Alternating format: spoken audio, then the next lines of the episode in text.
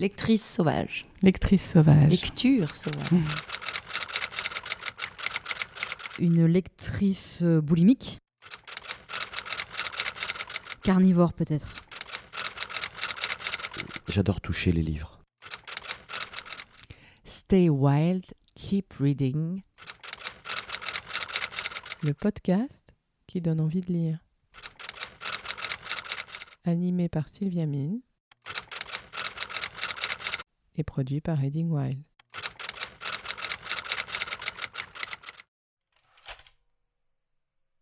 Alors Miguel Bonnefoy, bonjour. Bonjour. Ce matin, quand je me suis levée, j'avais le cœur en joie à l'idée de vous retrouver. Parce que quand je vous lis, et quand je vous écoute aussi vraiment dans les interviews, je trouve que vous célébrez tellement les mots, la littérature, le pouvoir des mots et de la littérature, ce, ce vocabulaire luxuriant, généreux. C'est un bonheur de vous écouter et c'est ce qui, moi, vraiment m'a m'a donné l'envie euh, évidente de vous rencontrer. Merci beaucoup. Eh bien, je dis la même chose. En me levant ce matin, moi aussi, je suis très heureuse de vous revoir. Alors, vous avez un peu moins l'occasion de, de m'entendre, mais Eh vous oui. allez euh, mieux me, me connaître à, à travers cet épisode. Donc, vraiment, je suis ravie de vous recevoir pour notre podcast Stay White Keep Reading. Et euh, parce que je me dis que forcément, euh, quand on a cette passion-là, quand on met ce soin-là et quand on s'exprime comme ça, on, on est un immense lecteur. Donc, euh, on a une question rituelle dans notre podcast Reading White, c'est Miguel Bonnefoy, quel lecteur êtes-vous? Je suis un lecteur qui est d'abord dans la gratitude, je pense. Vous connaissez peut-être cette belle phrase de Jorge Luis Borges, de Borges, qui dit euh, que d'autres euh, se vantent de ce qu'ils ont écrit. Moi, je suis fier de ce que j'ai lu. Mm. Et en effet, euh, je suis quelqu'un qui a un grand bonheur de, de pouvoir avoir eu plusieurs lectures dans, dans ma vie, des lectures qui ont été comme des boussoles dans une, dans une tempête égarée et qui m'ont permis de donner comme des directions, comme des phares. Et comme beaucoup d'écrivains et comme beaucoup de lecteurs, bien sûr, je lis plusieurs livres à la fois. Et hum, lire un seul livre me semblerait aussi absurde que me promener dans un musée et ne regarder qu'un seul tableau. Ouais. Donc fatalement, plusieurs livres à la fois, de temps en temps sauter de l'un à l'autre, euh, faire des connexions. Je suis également quelqu'un qui reçoit beaucoup de livres à la maison, d'amis écrivains, d'éditeurs euh, qui m'envoient des bouquins. Et donc fatalement, je me retrouve euh, à devoir couper parfois certaines lectures pour pouvoir lire la lecture rapide d'un autre. Là, j'ai une rencontre littéraire dans, dans deux jours avec Marcus Malte et Étienne Kern. Et il a fallu que je lise dans en une semaine l'heure de livre, alors que j'étais en train de, de finir le livre de, de ma banco. Et à côté de ça, ma mère m'avait donné un livre passionnant sur Ravel. Donc, on se retrouve en effet à avoir plusieurs livres en même temps et qui sont comme une sorte de constellation de lumière, d'étoiles qui t'éclairent différemment.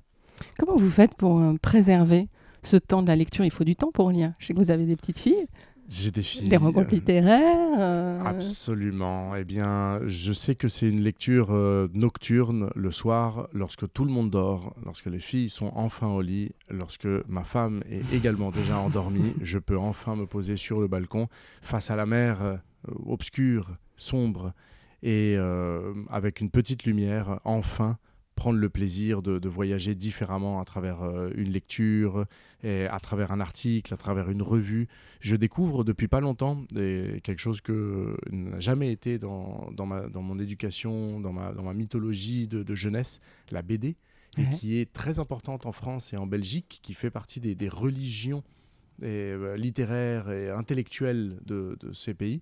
Et pourtant, en- de, de là où je viens, la BD ne fait pas du tout partie de cet héritage esthétique.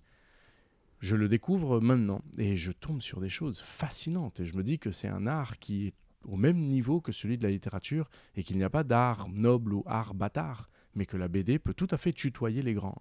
Neuvième art. Euh, Quel auteur, par exemple, de, de BD vous avez découvert euh, Alors j'ai découvert Les Indes fourbes, absolument incroyable. J'ai découvert Black Sad, Ah oui, génial, incroyable, incroyable. impressionnant, impressionnant, c'est-à-dire un, un avant et après. Ah oui, Et euh, le Lombard, la, la maison d'édition Lombard, a, a publié il n'y a pas longtemps une série de, de, de BD sur des peintres, notamment Degas, euh, Monet. Et, euh, et je suis en train de naviguer comme ça dans cette espèce de BD un peu biographique avec de, de- de fascinants illustrateurs. euh, Enfin, je suis vraiment très content de, de découvrir ce monde-là. Vous parliez de, tableaux, de la mer, de... Finalement, les, les paysages, c'est quelque chose qui vous touche particulièrement? Tout à fait, tout à fait. Eh bien, je suis un grand voyageur, donc fatalement, les paysages ont été tout aussi importants que, que les personnes, que les livres, que les films, que la musique, puisqu'ils deviennent des, des géants qui t'accompagnent, si bien que j'ai observé que je me sentais mal dans des villes qui n'étaient pas adossées à un géant. C'est-à-dire, si une ville n'est pas au bord de la mer, ou au bord d'un océan, ou au bord d'une très grande montagne, Ouais. ou d'une vallée, ou d'un désert, ou, enfin, ou d'un- ou d'un- d'une forêt, je pense en effet quand, quand j'étais quand je vivais à Resistencia dans la province du Chaco, qui est un endroit de, de longues plaines où il semble ne rien se passer, il y avait toutefois au loin l'impénétrable, ce qu'on appelait l'impénétrable, qui est une sorte de forêt qui est la trifrontière avec la, Bolivie et le, Paraguay. Et je me disais, ah bah si l'impénétrable est pas loin, alors il y a un géant pas loin endormi, et donc on peut se sentir bien dans cette ville. Et il y a une sorte d'importance d'avoir comme ça des sortes de, de colosses telluriques et organiques pas loin des villes pour pouvoir sentir qu'on est qu'on grandit dans leur ombre. Vous avez baigné dans ces paysages tout petits, tout de suite? Et oui, parce qu'en effet, euh, bah, je suis né en France, mais euh, les premiers souvenirs, on dit qu'ils viennent quand tu as 6 ans à peu près, et j'avais 6 ans justement quand on est arrivé euh, au Venezuela. Et en arrivant au Venezuela, bien entendu, ce sont des pays dans lesquels il y a une sorte d'abondance euh, était organique autour, dans Ouais. lesquels il y a des, des- un ciel gorgé d'oiseaux, dans lesquels les fleuves sont remplis de poissons, dans lesquels les mangues sont grosses comme ça, comme des pastèques, dans lesquels tout est énorme, tout est dans, dans, dans l'abondance, dans la démesure. Et je me souviens de, cette impression de, de lumière, de sel, de, de sable, de, de, géants. Il me semble qu'on les appelle les, les fromagers. Ce sont des gigantesques euh, arbres comme ça, où tombent euh, comme si dégoulinaient euh, la, de la sève comme ça sur, sur l'écorce. Enfin, je, je garde comme ça des impressions incroyables de, de la démesure des, euh, de, de ces pays. Mais quand je vous écoute, je, je trouve que c'est vraiment ce que je retrouve dans votre, dans votre style. Parce que vous, vous avez vraiment un univers singulier, c'est ce qui fait euh, les grands écrivains. Euh, vous avez encore, je pense, une grande œuvre à construire. Vous le dites ouais. souvent, c'est pas un livre de plus, c'est un livre de moins. Il y, a, il y a cette tension vers, vers l'idée d'un d'un livre ultime. Inch'Allah. Ah oui, je travaille énormément là-dessus. Vous n'imaginez pas. J'en parlais encore il y a pas plus de, de- de 15 minutes avec mon éditrice en lui disant à quel point, et là l'inventeur est sorti, je suis très content avec ce livre, mais je sais que, que j'ai encore un, autre livre plus grand à écrire à un moment. Si je, et je ne dis pas qu'il sera grand pour tout le monde, c'est-à-dire à, mon niveau, hein, mon propre sommet, là où, où le, le toit, là où moi je pourrais arriver, là où mon écriture, jusqu'où mon écriture peut s'étendre. Et encore une fois, j'in- j'insiste, c'est pas du tout une affaire de savoir si le livre sera grand au- au- aux yeux du monde. Ça, c'est une autre histoire et je ne suis pas juge de ça. Mais j'ai l'impression que je peux encore aller un peu plus haut. Et je ne sais pas si c'est le prochain ou celui d'après ou celui d'après.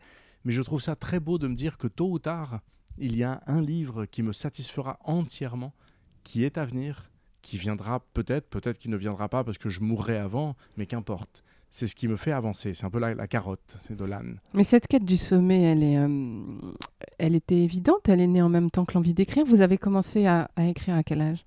J'ai commencé à écrire et euh, quand j'habitais, je me souviens, à Lisbonne, donc c'était entre 12 et 16 ans. Ouais. Donc je pense que j'ai commencé à écrire autour de 14, 15 ans, à un âge où on découvre énormément de choses et, et je me suis mis à, à découvrir la littérature, les mots, le, le plaisir aussi euh, des, mots, euh, des, mots, des mots étranges, des mots euh, mystérieux, des mots tombés en désuétude, des mots à l'abandon, des mots qui sont dans les poubelles de l'histoire, comme disait Yourcenar, et, qu'on reprend presque dans une sorte de jeu un peu de jonglage linguistique où on essaie de reprendre comme ça des mots d'hier pour les marier avec des mots d'aujourd'hui et voir comment ce, cette espèce de croisement oxymorique peut se faire et si ça donne quelque chose. Non? Un peu comme l'enfant qui joue avec de la pâte à modeler et qui observe avec euh, stupeur et émerveillement que lorsqu'on prend du jaune et lorsqu'on prend du bleu, eh bien, ça fait du vert.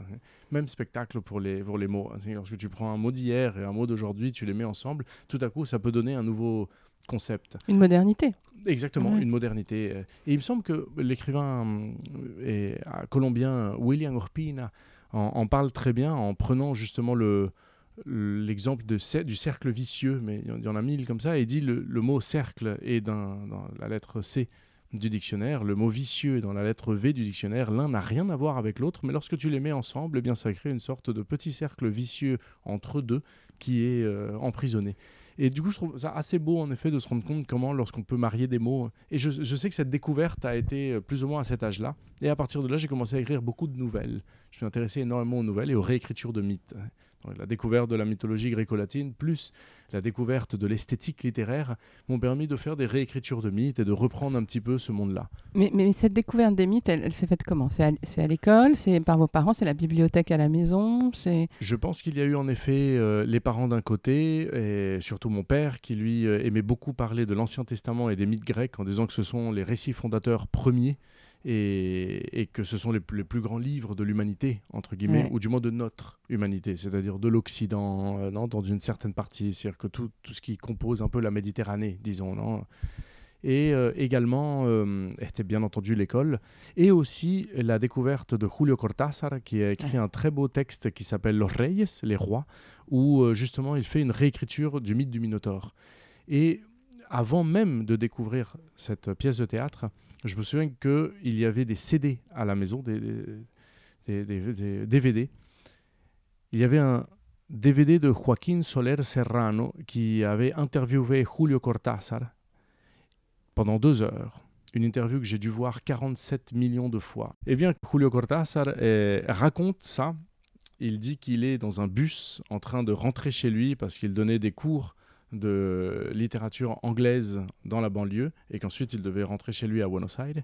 Et alors qu'il est dans ce, qu'on appelle les micros, euh, là-bas, les colectivos, euh, on les appelle les bus euh, en Argentine, tout le monde est enfermé. Il dit avoir reçu une sorte de message comme dans un halo de lumière d'un ancêtre de la Grèce antique qui lui aurait envoyé cette idée de retourner le mythe du Minotaure et de faire du Minotaure un poète qui est enfermé parce qu'il dénonce les exactions du roi Minos, que Thésée est un parfait fasciste envoyé par le roi pour aller tuer le poète et que Ariane est amoureuse du Minotaure et qu'elle a envie de le sortir du labyrinthe pour pouvoir se marier avec lui. Donc d'avoir complètement retourné la situation et de voir en effet que le poète est enfermé dans les labyrinthes comme on le- enferme euh, les euh, lanceurs d'alerte euh, dans, des, dans des hôtels ou dans des hôpitaux psychiatriques.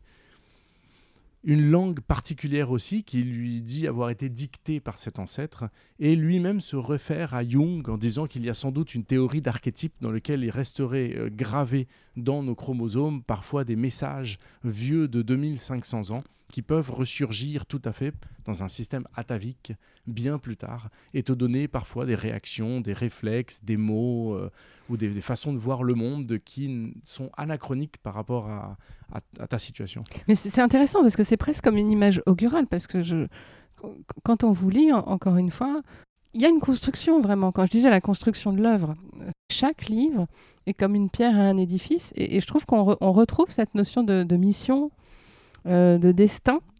euh, mais, mais que vous portez, et d'un livre à l'autre aussi. Le voyage d'Octavio, c'est le chemin vers la lecture, euh, puisqu'on a ce personnage qui est analphabète, qui va. Chaque étape a l'inventeur. L'inventeur, c'est aussi un peu l'écrivain, évidemment, Oui. qui a une mission. En tout cas, Augustin Mouchot, il, il a, il a une mission.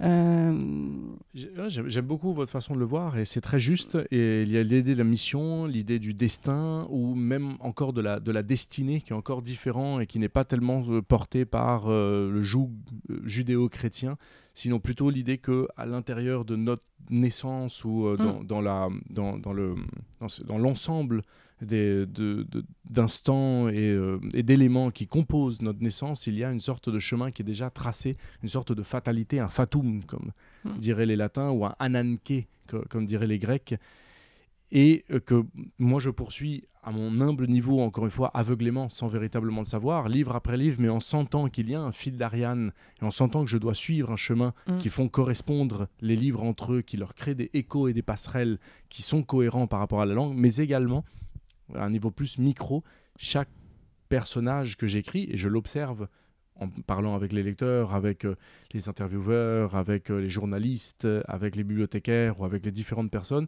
que les personnages ont aussi quelque chose d'obsessionnel, de, de- de passionné, et qu'ils euh, se lancent dans des entreprises désespérées euh, pour atteindre quelque chose dont ils ignorent tout, mais qui pourtant ont l'idée fixe d'y arriver.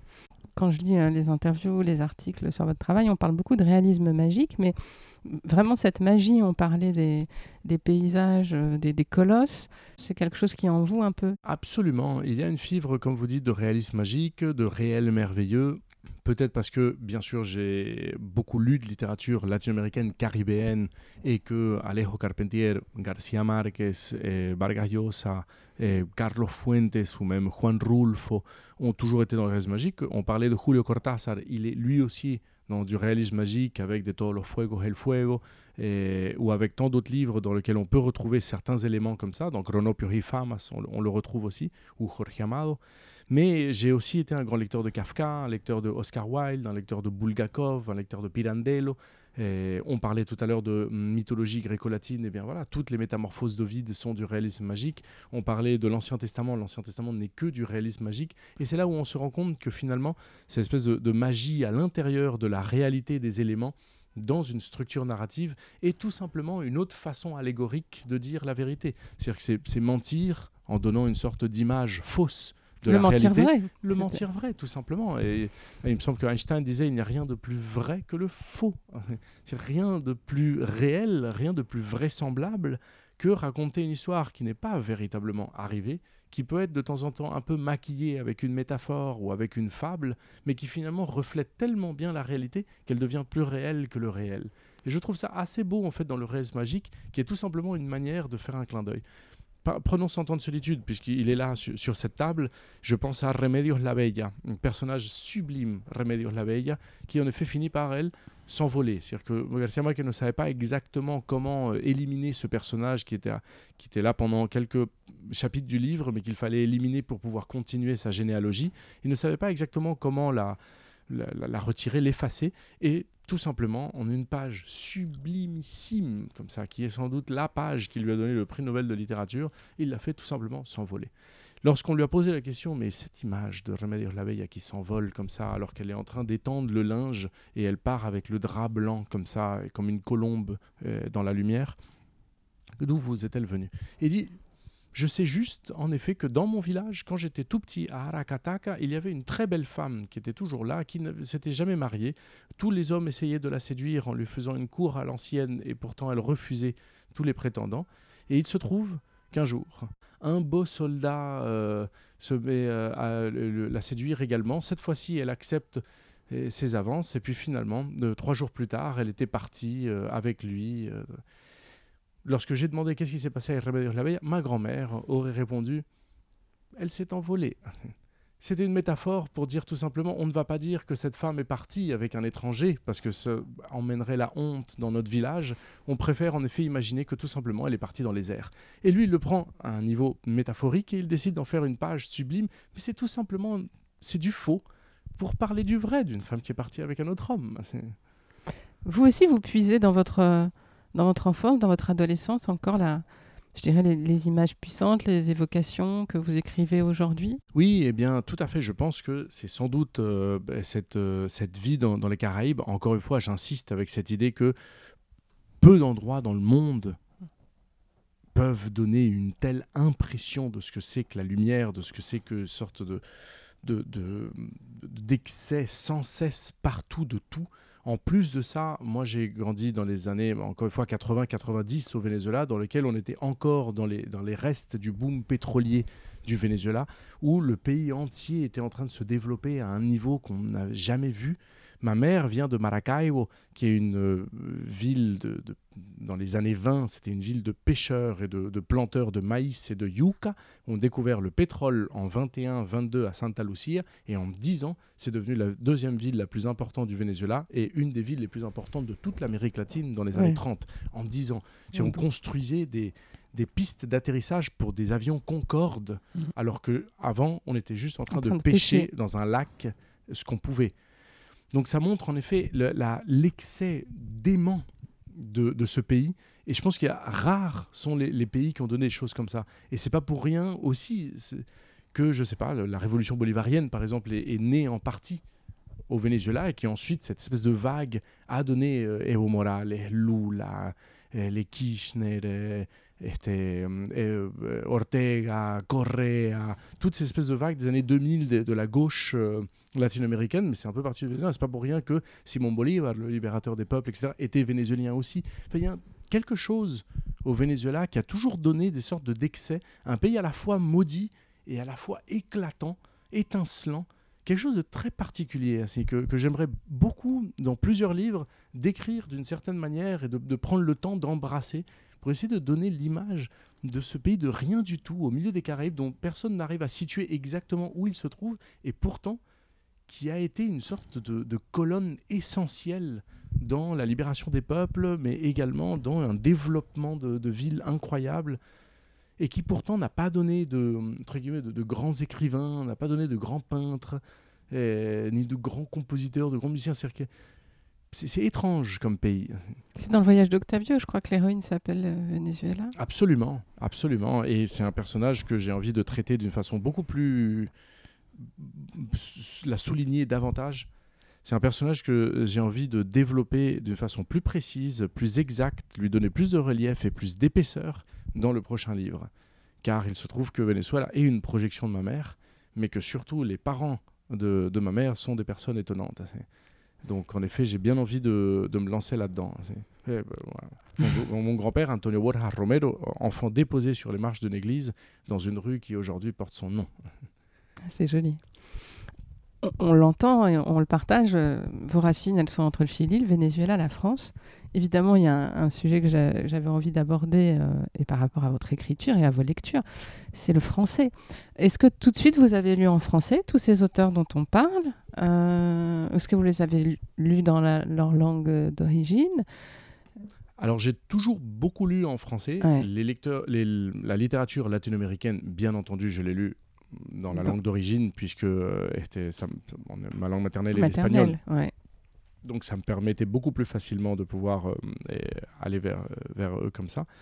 Mais j'ai également beaucoup lu euh, en français, même des écrivains latino-américains. Et c'est là où c'est intéressant de se rendre compte que lorsque tu lis, par exemple, Rayuela, euh, Marel de Cortázar, ou lorsque tu lis L'Aleph de Borges en espagnol, tu as en effet une sensation profonde, tu as le voyage, tu as en effet euh, et bah, les, différentes euh, te- couches de ton cœur comme ça qui, s'épaississent et qui prennent de la force. Et donc tu découvres tout un monde avec les références rhizomiques. Mais lorsque tu décides d'écrire un livre qui peut-être ressemble à l'Aleph de Borges ou à la Marelle de Rayuela et de Cortázar et que j'ai envie de l'écrire en français, tu es obligé en quelque sorte d'aller voir quelles ont été les- astuces et les ruses qu'ils ont trouvé à l'intérieur de la structure de la phrase pour pouvoir te donner cette impression. Lorsque tu es en train de lire L'amour au temps du choléra de Garcia Marquez et tu sens cette impression de soleil, de, de touffeur tropicale, tu décides d'aller voir en français comment il a fait pour, euh, pour bien te donner cette impression de chaleur. Et donc je me suis euh, moi-même surpris régulièrement, d'une façon un peu honteuse, à euh, lire le livre en espagnol, ressentir cette émotion et ensuite, d'une façon plus froide, d'aller l'acheter euh, presque avec une sorte de cagoule comme ça, ou, ou un, ou un chapeau, ou un parapluie qui cache mon visage en librairie en français, et pour ensuite aller comme une sorte de- d'orfèvre euh, avec sa, sa- sa loupe, Anatomiste Et- presque. et il va Enfin, un anatomiste, Mm. pour aller en effet ouvrir le corps du texte et essayer de voir exactement comment il fonctionne à l'intérieur. Mais ceci en français, puisque j'allais euh, à mon tour l'écrire en français. Donc, quelque part, il y a eu un, un peu les, les deux langues. Certains livres, je les ai lus dans les deux langues pour pouvoir saisir un petit peu quelles étaient les passerelles qui les unissaient. Que- Quelle pourrait être la particularité du, du français, selon vous, pour le lecteur euh, monde un peu que vous êtes, justement, puisque vous pouvez lire dans plusieurs langues, avec vraiment les- le même niveau de, de compréhension, sensation, émotion Ce serait quoi la particularité du... Eh bien, ce que j'ai entendu et ce que j'ai observé, c'est que le français est une langue qui a peu de mots.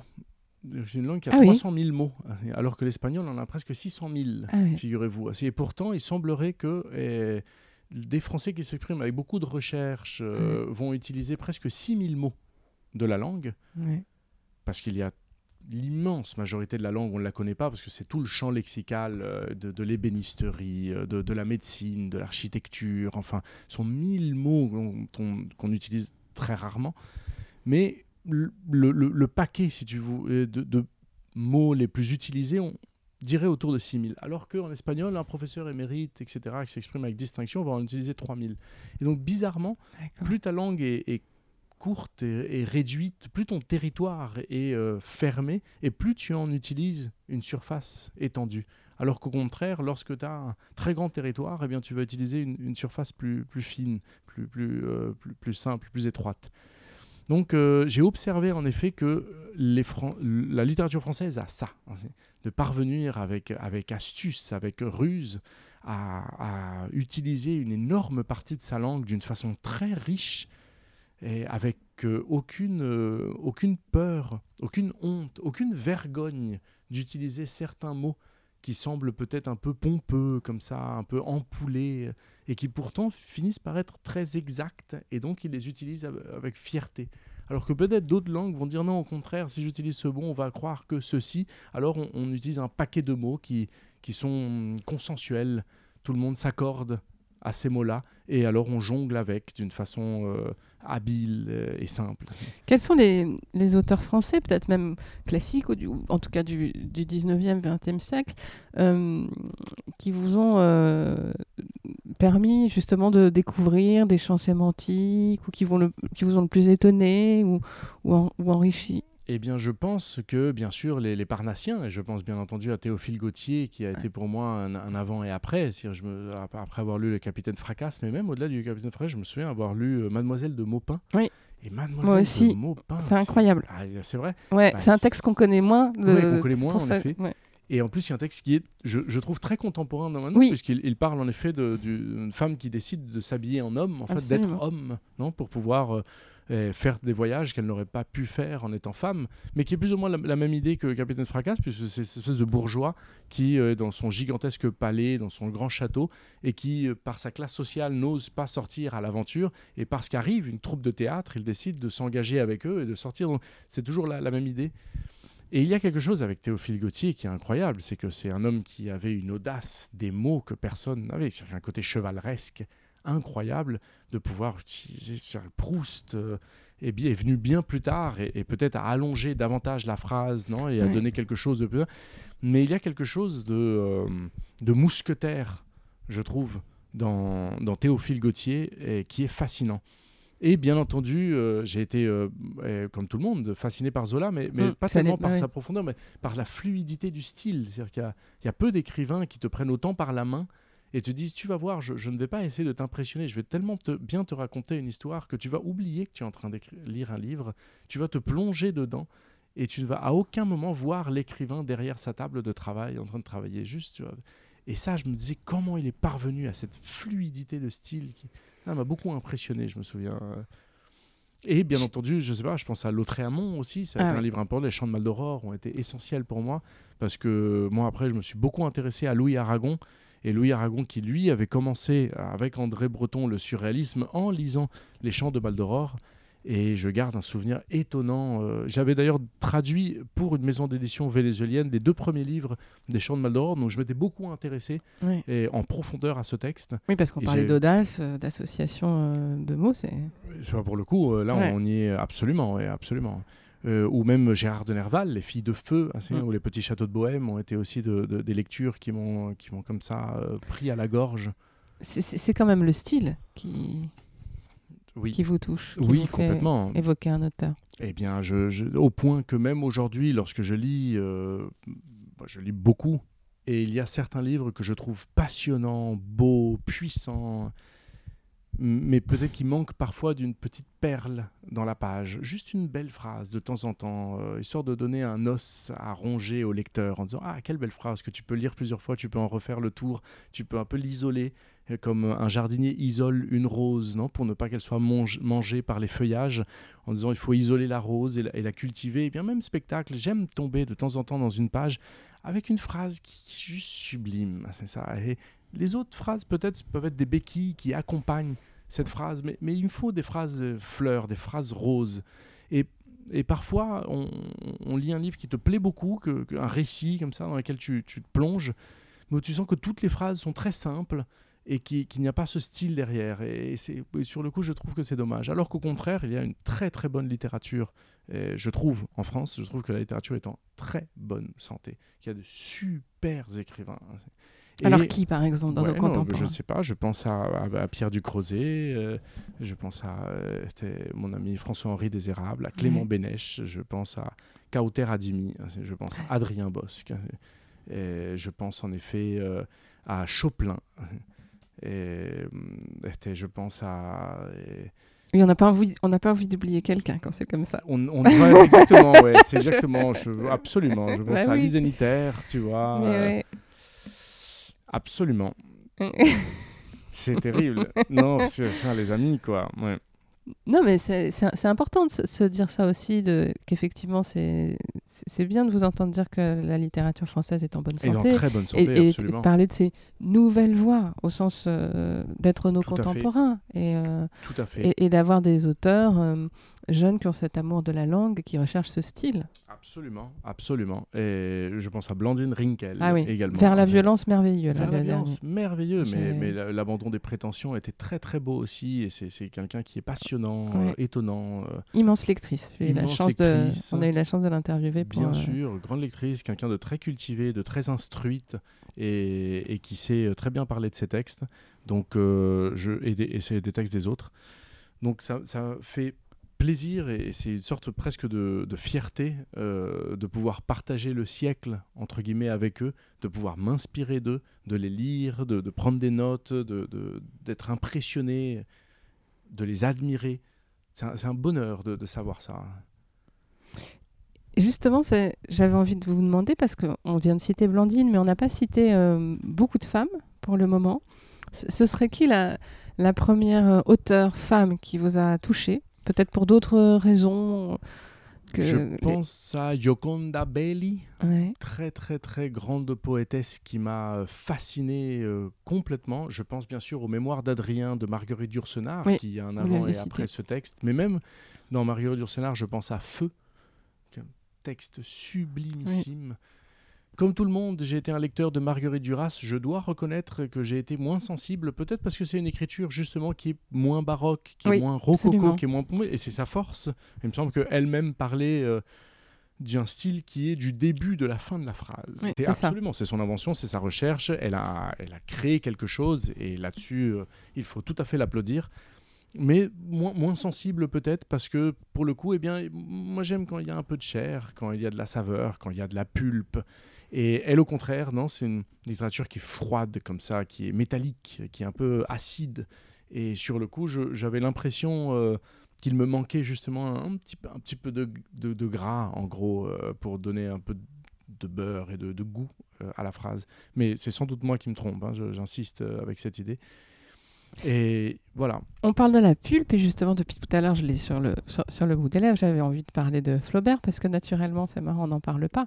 Par exemple, Salammbô, c'est un Oui. livre que vous avez lu, aimé? Naturellement.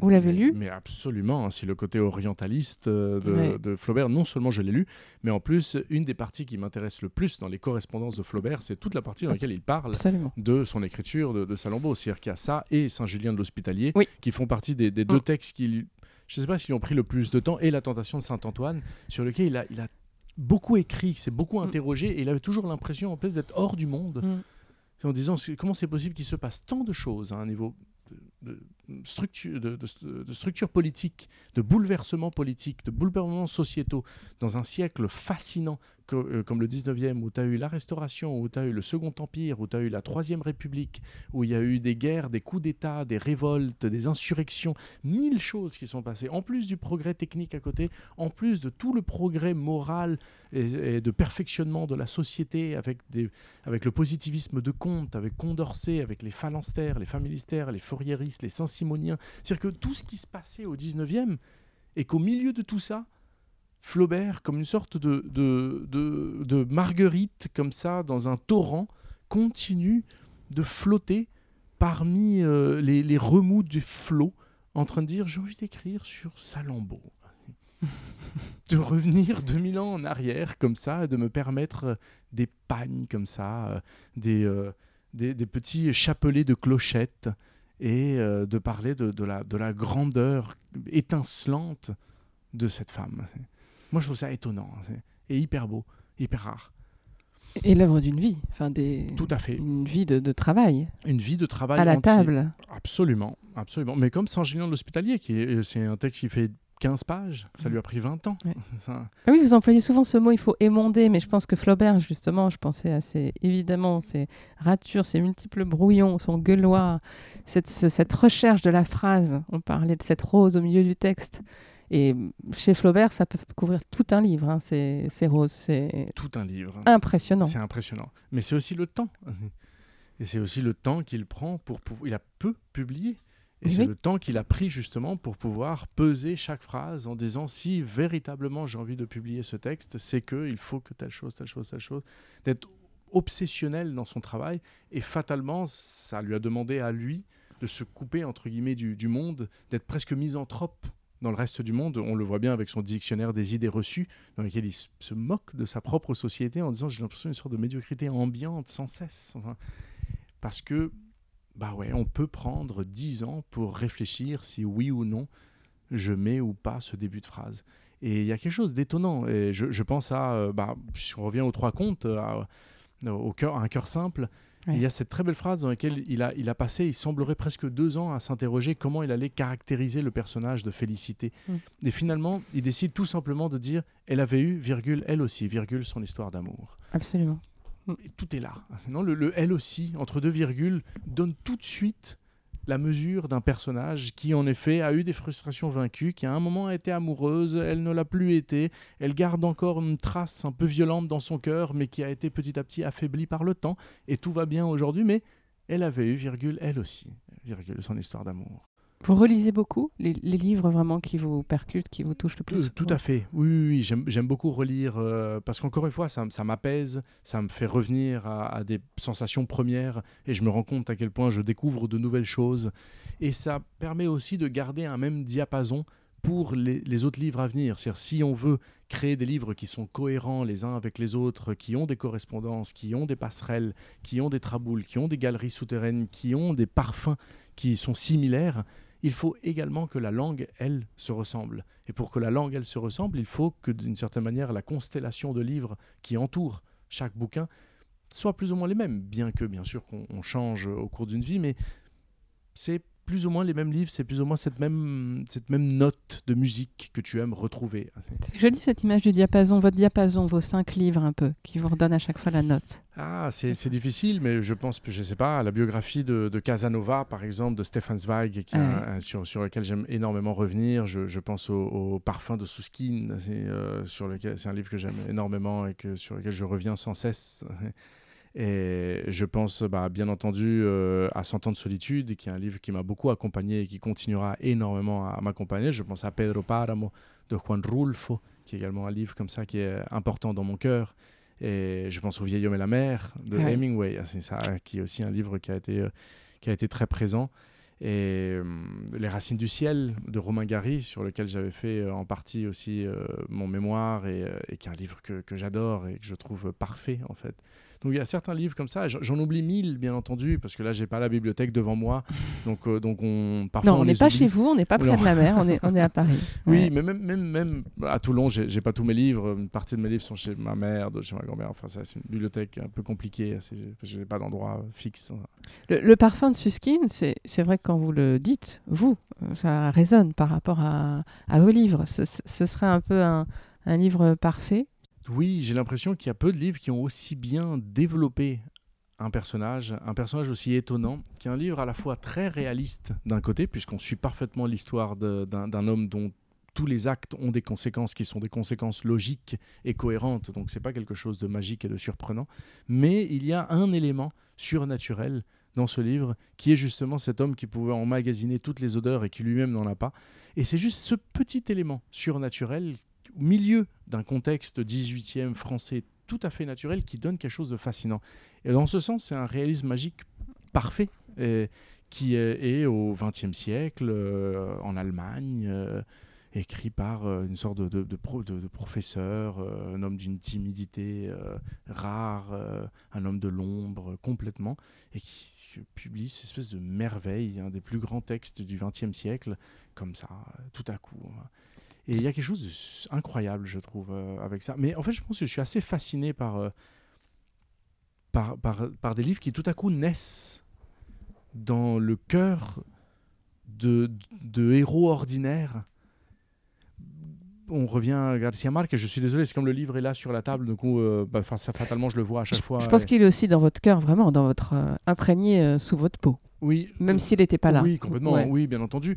Mais c'est que c'est quand même incroyable l'histoire de ce garçon de Harakataka perdu au milieu des bananeraies, euh, dans un, qui grandit dans une maison où ils sont 12 et euh, il n'y a pas un seul livre, il n'y a pas un crucifix, il n'y a rien, il n'y a pas une seule note de poésie. Et tout à coup, à 40 ans, ce type écrit 100 ans de solitude. C'est d'où ça vient, d'où c'est sorti. Quand on le voit petit avec une moustache, ressemble à un pistolero méchant comme ça, qu'un type qui n'a jamais mis les, n'avait jamais été dans les grandes universités ni rien, juste, c'est né de, l'histoire de Camus, hein, qui tout à coup, cette espèce d'enfant, fils d'un alphabète, avec que des enfants, euh, des, frères tonneliers, et qui tout à coup, à l'intérieur de lui, naît une sorte de immense écrivain, le, la bibliothèque d'Alexandrie à l'intérieur de son cœur, alors que c'est un petit enfant de la banlieue de Oran. Enfin, C'est peut-être ça votre prochain livre, parce que bah, quand j'ai lu L'inventeur, euh, Augustin Mouchot, il y a quelque chose. Ouais. il y a quelque chose. Bah, c'est vrai, maintenant que vous le dites, oui, j'y avais pas pensé, mais il y a quelque chose de ça. Ah, mais oui. Tout à fait, ouais, cet homme de l'ombre, timide, austère, chétif, comme ça, un peu rabougri par la vie, euh, fils de serrurier, né au milieu d'une Bourgogne perdue, et qui tout à coup, à l'intérieur, voit la possibilité de créer une cathédrale de miroirs pour pouvoir tutoyer le soleil. Donc moi, je trouve ça vraiment étonnant. Enfin, c'est des personnages qui me fascinent. Ouais. Et c'est vrai que vous l'avez un, peu abordé différemment avec le voyage d'Octavio, mais je pense que s'il y avait un livre comme ça de vous euh, sur un homme livre, qui serait Mm. comme ça touché par la grâce, ça apprendrait. euh, parce que vraiment, je l'ai dit en début d'interview, et c'est cet amour des mots, de la littérature, des livres que vous avez lus, euh, euh, très fort chez vous, et assez rare. Tout Évident, en tout cas. Évident, ouais, c'est ça, ouais, tout à fait évident. Et ça quand- vous traverse, enfin, ça se sent. c'est Absolument.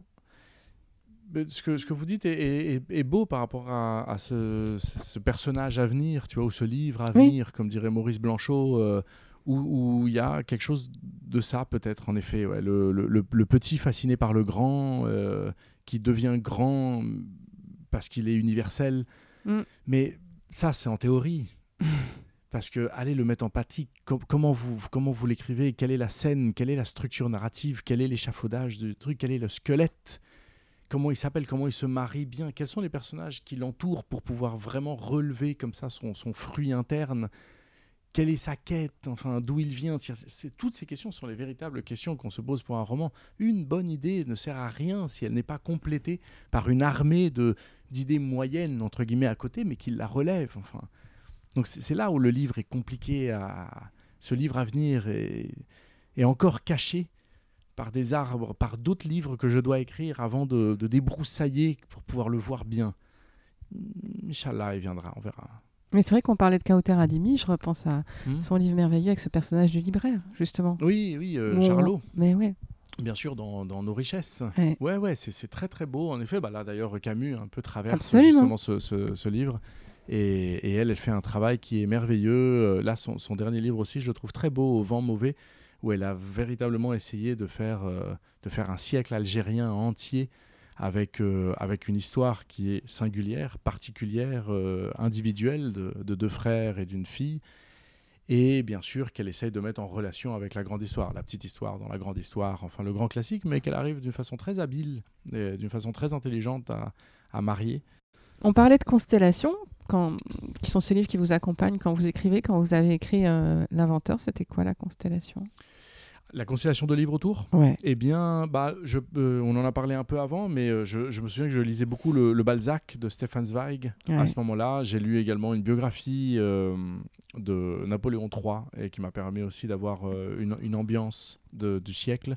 Je pense à Travail d'Émile Zola, Ouais. qui est un, un livre moins connu de lui euh, et, qui est très beau parce que c'est un livre qui est fait utopiste, complètement utopiste, euh, qu'un personnage qui essaye en effet de, de refonder euh, la société en donnant le pouvoir au peuple mais, euh, mais qui se rend compte en effet qu'il y a un système féodal et hiérarchique depuis tant d'années et tant de siècles dans ce pays que c'est un combat qui n'est pas mené contre un gouvernement mais presque contre une ADN de peuple. Enfin il y a un truc qui est très beau. Et que tout ceci doit passer par le travail euh, par l'ouvrier tout ça. Bien sûr qu'il y a eu euh, Suskind, euh, mais je me souviens également que j'étais un peu tombé par hasard sur un livre moins connu de Garcia Marquez qui s'appelle euh, L'amor y otros demonios, des amours et d'autres démons, qui n'a absolument rien à voir avec l'inventeur, mais qui tout à coup m'avait donné comme ça une, une- une touche de, de couleur caribéenne pour pouvoir donner euh, une fluidité dans le style.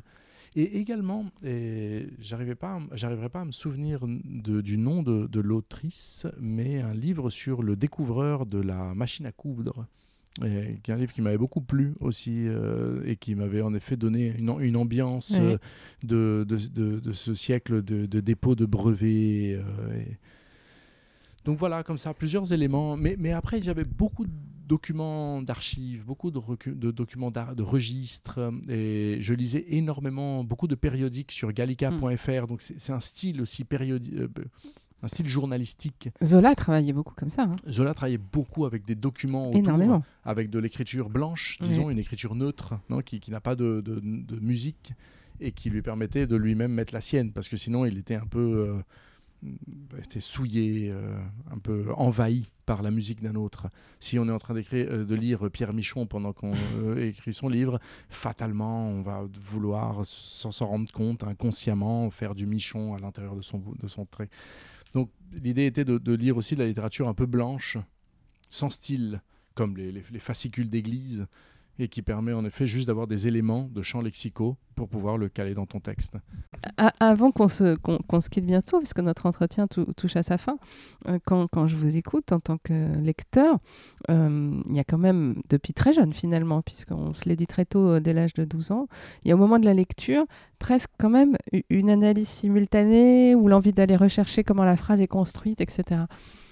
Est-ce que c'est tout le temps? Est-ce qu'il vous arrive de, de lire encore et d'être juste pris par l'émotion ou est-ce que vous êtes toujours quand même habité euh, par cette double lecture ou cette interrogation? C'est une très belle question, très, très juste, très pertinente, car euh, je reconnais avoir ce défaut professionnel aujourd'hui de ne pas pouvoir lire un livre sans un stylo, Ouais. de noter sans cesse euh, un passage qui m'a plu Mm. et pour savoir euh, lequel- auquel je vais me référer un peu plus tard pour pouvoir le reprendre et l'isoler le ressortir, était comme un, comme un horloger, euh, me mettre à voir quels sont ses rouages et Voilà. quel est son mécanisme, en me disant ah là il m'a provoqué une émotion rare, donc je vais voir en effet quel a été son travail, non Euh, Et c'est, c'est- je, je reconnais que c'est très rare aujourd'hui de, de pouvoir me laisser emporter entièrement par une Ouais. lecture, et je le dis vraiment comme une erreur de ma part, je le dis comme un de, de mes nombreux défauts et celui-ci.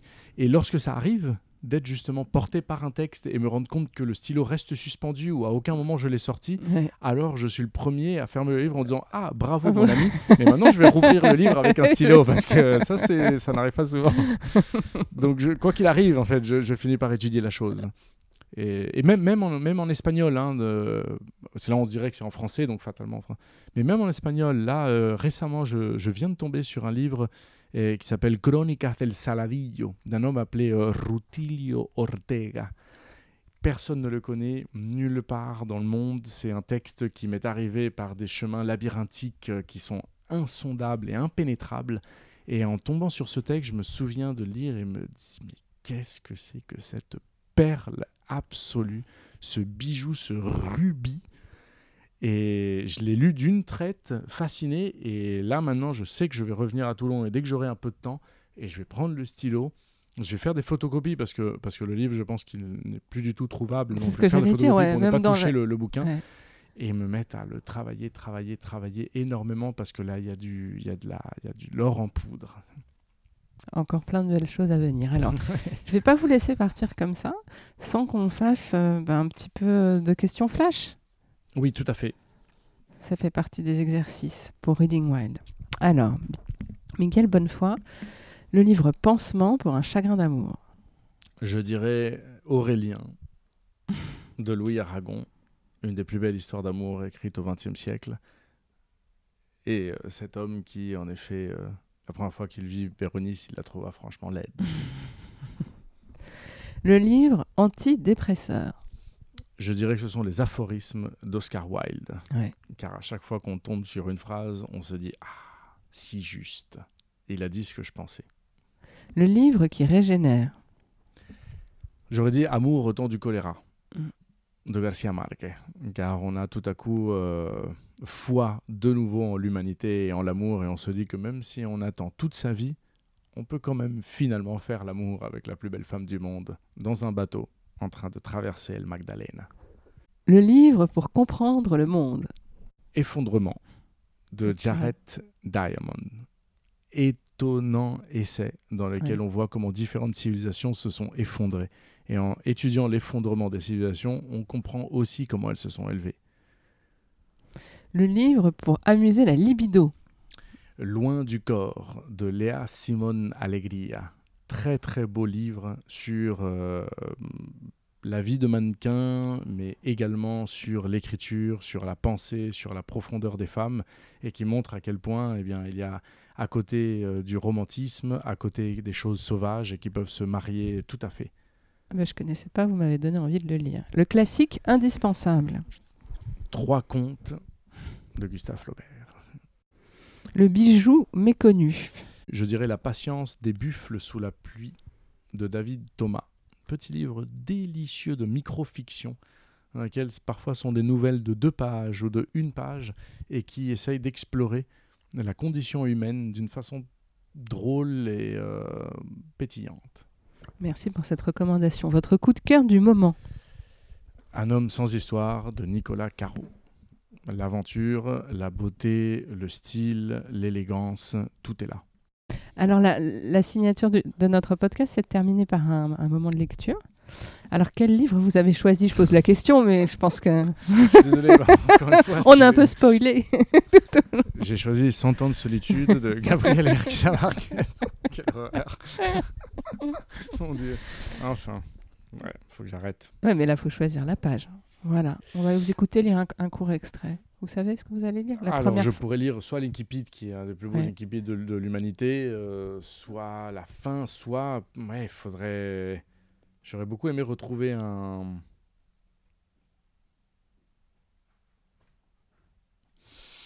Qu'est-ce que, comment vous le voyez? Parce que Allez-y, comme ça, se, comme ça s'impose à vous, euh, quelques lignes. quelques lignes? La première phrase, on s'est dit que c'était, ça, ça reste toujours important dans, dans un livre. Tout à fait. Et puis c'est la plus belle phrase de l'histoire de la littérature, euh, puisque c'est euh, la plus belle prolepse de l'histoire de la littérature. Personne n'avait jamais commencé un livre en disant bien des années plus tard. On vous écoute. Bien des années plus tard, face au peloton d'exécution, le colonel Aureliano Buendia devait se rappeler ce lointain après-midi au cours duquel son père l'emmena faire connaissance avec la glace.